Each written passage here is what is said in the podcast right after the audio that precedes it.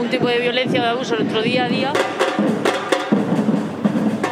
Reivindicar, basta ya, basta ya de matar a las mujeres por el hecho de ser mujeres.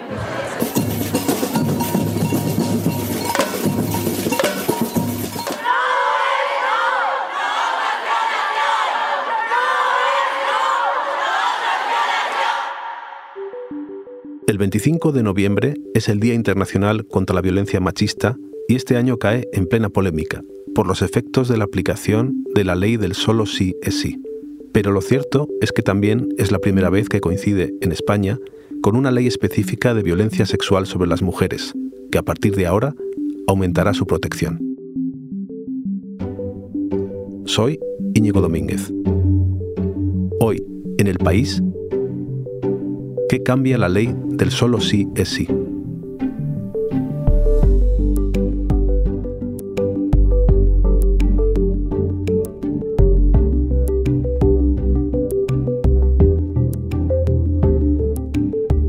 Para hablar de esto estoy con mi compañera Isabel Valdés, que es la corresponsal de género del país. Hola Isa, ¿cómo estás? Hola Íñigo. Estos días se está hablando mucho de la Ley de Garantía Integral para la Libertad Sexual, que se llama popularmente eh, Ley del Solo Sí es Sí. Esta ley es el proyecto estrella del Ministerio de Igualdad y está habiendo muchas controversias a su alrededor.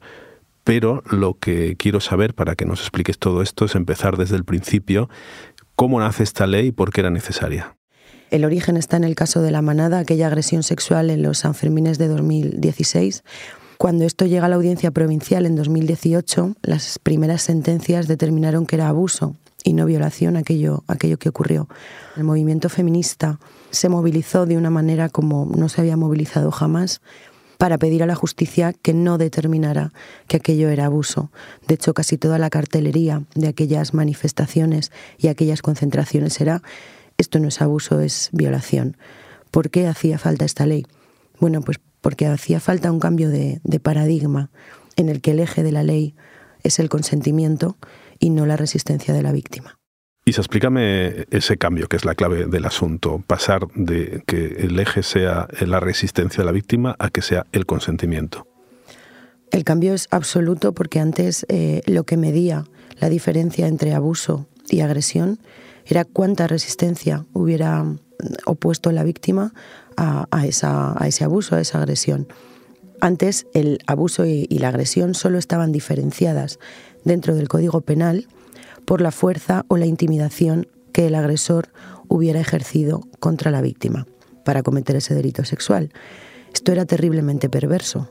En los delitos sexuales, sobre todo cuando se cometen dentro de la pareja, que también ocurren, lo más normal era que una mujer fuera sumisa, no hiciera nada.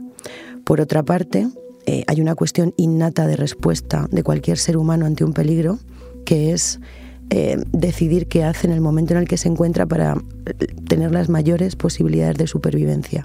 Y esto muchas veces eh, con un hombre que te está intentando agredir o te está agrediendo, lo más fácil para sobrevivir es no moverte. ¿Qué pasaba? Que sin esa fuerza y sin esa intimidación que el hombre tenía que ejercer, aquello quedaba como abuso. Fue justo lo que pasó con la manada. Ahora eso cambia totalmente y es solo el consentimiento libre, voluntario y claro de las mujeres lo que va a determinar si hubo o no hubo un delito sexual. De ahí el nombre popular que, tuvo, de que solo sí es sí, ¿no? Efectivamente, sí. Solo un sí significa un sí. No sé si te acuerdas que al comienzo de las manifestaciones contra las primeras sentencias de la manada, los carteles eran no es no el sí es sí es una evolución del no es no. No es solo que una mujer tenga que decir que no, es que solo tiene que haber una relación sexual si una mujer quiere. Cuando se elimina la distinción entre abuso y agresión, eh, que todo es agresión, mm, ¿en qué se refleja esa eliminación? ¿Cuáles son las consecuencias? La primera y la más clara es que se ha eliminado el delito de abuso y ahora todo es agresión, todo está tipificado bajo agresión. Y luego hay infinidad de otras cuestiones. Por ejemplo, se ha incorporado la sumisión química como un agravante específico. Em, también eh, se ha tipificado como delito algo que antes no estaba, como el, como el acoso callejero que se llama, pero que puede no ser en la calle. Puede ser en el metro, puede ser en un bar, puede ser en, cualquier lugar. Algo también que ha incluido de lo que no hablamos eh, nunca es que ha introducido la violencia sexual de forma específica como violencia machista, lo que significa que las víctimas de violencia sexual van a estar amparadas y van a tener los mismos derechos que hasta ahora tenían las víctimas de violencia machista. Y otra cuestión que me parece esencial en el mundo en el que vivimos hoy es cómo ha quedado recogida toda, toda la cuestión de la violencia digital. En esa mm, unión que te decía antes de dos delitos, de que todo ahora es agresión y no hay diferencia con el abuso, eh, por ejemplo, el tipo básico de agresión sexual ha pasado de tener un máximo de cinco años a cuatro. Bien, aquí es donde llegamos al, centro de la controversia que tenemos ahora, ¿no? Porque ¿cuál es el sentido de reducir las penas si lo que se pretende es proteger más a las mujeres? Aquí hay una confusión que creo que es absolutamente normal, eh, pero no tiene nada que ver la reducción de penas con la protección que se otorga a las mujeres. Y hay también algo conflictivo eh, cuando tenemos que explicar y cuando tenemos que entender que aquí no se han rebajado penas. Aquí lo que ha ocurrido es que se han juntado dos delitos. Tú no puedes, em, como penalista, unir dos delitos y dejar las horquillas, digamos, en las máximas del que antes tenía más. Una vez que tienes dos delitos que van desde cosas más leves a cosas más graves, tienes que ampliar esa horquilla para dar cabida a, todo lo que ocurría antes y como te decía antes, otros delitos que no estaban recogidos y ahora sí se recogen. Hay una cuestión también aquí que eh, la cosa está dividida, no, nos engañemos. Eh, hay muchas eh, expertas, expertos, penalistas que inciden en que más penas no significa más protección. Y luego todos estos penalistas también explican, y es algo que viene moviéndose dentro del ámbito judicial, que España es un país altamente punitivista, no solo comparado con el resto de Europa, sino también con sus propios delitos. Una violación, por ejemplo, se puede equiparar a un, a un homicidio. Eh, en esta cuestión de penas altísimas ya de por sí, desde el principio se avisó desde varios sectores que esta ley no pretendía ser punitivista. Sin embargo, esto en su momento y también ahora pues, ha recibido la crítica de, de algunos sectores feministas. Me llama la atención lo que has dicho, mm, que siendo una ley feminista también han traído críticas de, sectores feministas. ¿Esto cómo es? Este tema de, mm, de, las rebajas en las penas a los reos ya condenados y en prisión es un tema hipersensible. Eh, es un tema delicadísimo de, de, explicar porque no nos olvidemos que detrás de cada condena que se revisa hay una mujer que en algún momento sufrió una violación, un abuso, cuando estaba tipificado como abuso, y es muy difícil. Em, te recordaba antes cuáles eran ¿no? los carteles de, la manada de, aquel momento, en 2018, en la audiencia provincial de Navarra. En esos carteles, además del no, el no, venía siempre, casi siempre, un no es abuso, es violación.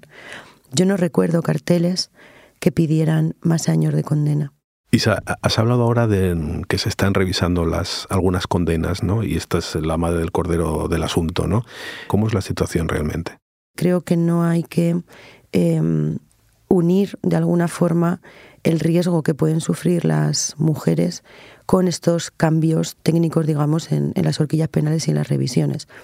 Además es que las revisiones de las condenas de los reos eh, son inevitables porque son una garantía penal. Isa, explícame por qué se, ha creado ahora esta polémica con las revisiones de algunas sentencias. ¿Por qué algunos jueces han empezado a, retocar condenas que ya estaban hechas y le quitan años a los condenados? Bueno, las revisiones a las condenas de los reos se producen, eh, siempre se han producido en el momento en que se hace una reforma del Código Penal. Cuando se reforma el Código Penal, el artículo 2.2 de ese Código Penal establece que si la nueva norma es beneficiosa para el caso del reo en cuestión, se revisará y se aplicará esa nueva norma. Y es algo que forma parte de nuestro Estado de Derecho y es una garantía de un Estado democrático. Y entonces eso es lo que está pasando, ¿no? Que algunos eh, reos han recurrido y el juez les da la razón y les recorta un poco la condena que tenían. Sí, eh, los abogados de los reos están pidiendo revisiones de esas condenas, están en su derecho. Eh, hasta ahora que se conozcan, ha habido 11 rebajas y 6 escarcelaciones. Lo que no sabemos, por ejemplo, es cuántas se han solicitado, cuántos abogados han solicitado esas revisiones. Tampoco sabemos, de todas las que se han solicitado, cuántas se han revisado, como tampoco sabemos, de todas las que se han revisado, cuántas se han rechazado. Entonces, es una cuestión que, estamos ahora mismo inmersos en ella, pero ten en cuenta que hay eh, miles de condenas por delitos sexuales eh, vigentes, hay reos cumpliendo condenas, muchos. Sí, lo que está pasando es que se están revisando a la baja algunas condenas, pero esto parece que era algo que a nadie se le ocurrió que, podía pasar. ¿Se, podía haber evitado esto? Hay expertos que están diciendo que introduciendo una disposición transitoria en la ley, esto hubiera valido para acotar cómo se hace esa revisión. Una disposición transitoria es, por decirlo de una forma muy mundana, un parrafito que se pega al final de la ley y que dice cómo se ha de hacer esa revisión. Y luego hay otros expertos que están diciendo que aunque ese parrafito no se haya metido en la ley, sí que existe ese parrafito en el Código Penal y que está vigente, y es la disposición transitoria quinta. Y entonces, ¿cómo saben los jueces eh, cómo aplicar la ley? ¿A quién le corresponde ahora aclarar lo que hay que hacer? Pues eh, al Tribunal Supremo. El Tribunal Supremo va a hacer eso que llamamos unificar criterio y es dejar sentada una guía para cómo han de hacerse esas eh, revisiones a partir del momento en el que el Supremo se pronuncie. Y la Fiscalía también estos días ha dicho algo. Sí, de hecho se acogió a esta disposición transitoria quinta que, te decía antes que está en el Código Penal y que está vigente.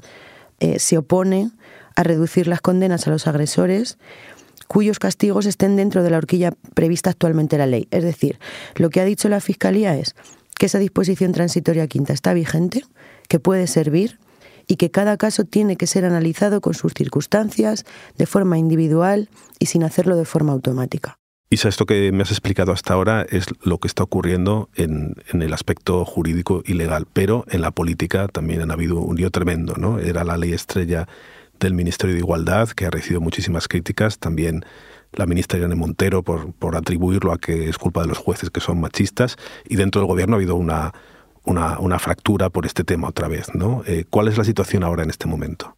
Bueno, yo creo que ese debate se calmó bastante eh, la semana pasada cuando Pedro Sánchez desde Bali, en la cumbre del G20, cortó toda posibilidad de, que existiera ese debate y, dijo que había que esperar a que se pronunciara la justicia y desde entonces todo el mundo dentro del gobierno de coalición está esperando a que se pronuncie la justicia. Si es cierto que el, digamos, el argumento de, desde el Ministerio de Igualdad se ha calmado un poco, porque esa primera reacción eh, de justicia machista solo y únicamente justicia machista, ha evolucionado, digamos, de alguna manera y ha ido hacia reconocer en los últimos días que obviamente no todos los jueces y juezas en este país son machistas y también eh, han virado de alguna forma a la defensa a la defensa de la ley, a hablar de todas aquellas cuestiones de la ley que, que protegen a las mujeres. Es cierto que siguen enrocadas eh, de alguna forma en que las sentencias que se han revisado y que se han rebajado y las escarcelaciones responden a la justicia machista, pero yo sí te quiero hacer una apreciación que aquí es, cuando hablamos de números, ¿no? 11 rebajas y 6 escarcelaciones hasta ahora. Eh, bueno, aquí hablar a bulto es complicado porque, como ha dicho la Fiscalía y como también sienta un poco el sentido común que decía el otro día el penalista Manuel Cancio en, en una tribuna en el periódico, hay que ver cada caso y hay que revisar cada sentencia. ¿Pero en el Ministerio han admitido que se han equivocado en algo o no? No, no ha habido ningún tipo de, autocrítica. Ellas insisten en, que la ley no tiene ninguna brecha, que no tiene ninguna laguna y de alguna forma que era voluntad del legislador el acometer la, nueva ley tal y como está. Isa, para terminar, hemos hablado de la ley hasta ahora en sentido negativo por la polémica que ha suscitado, aunque se debe a los efectos eh, sobre sentencias de, del pasado ya dictadas. A partir de ahora, ¿la ley protegerá más a las mujeres? Bueno, esta ley está hecha justamente para eso. Ahora ya ninguna mujer nadie le podrá decir que no ha sido agredida, sino que han abusado de ella. Tendrá derechos que se le reconocen em, hay un montón de delitos que las van a, que las van a amparar. Em, mira, este viernes es 25 de noviembre, es el día contra, contra la violencia machista, es el Día Internacional contra la Violencia Machista. Y España va a tener eh, por primera vez en su historia, por primera vez en su historia, una ley específica de, violencia sexual contra las mujeres. Y todo el mundo en el ámbito eh, jurídico y todo el mundo creo que en la política también coincide que con todos los problemas eh, que haya podido traer esta semana esta ley eh, sea posiblemente la, la legislación más importante para proteger a las mujeres de la última década. Gracias, Isa. A ti, Íñigo.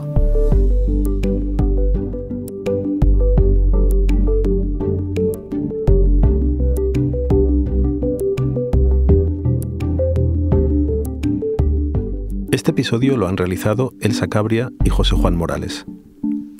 La grabación en estudios de Nicolás Chabertidis y el diseño de sonido de Camilo Iriarte. La edición es de Ana Rivera y la dirección de Silvia Cruz La Peña. Yo soy Íñigo Domínguez. Esto ha sido Hoy en el País. De lunes a viernes volvemos con más historias. Gracias por escuchar.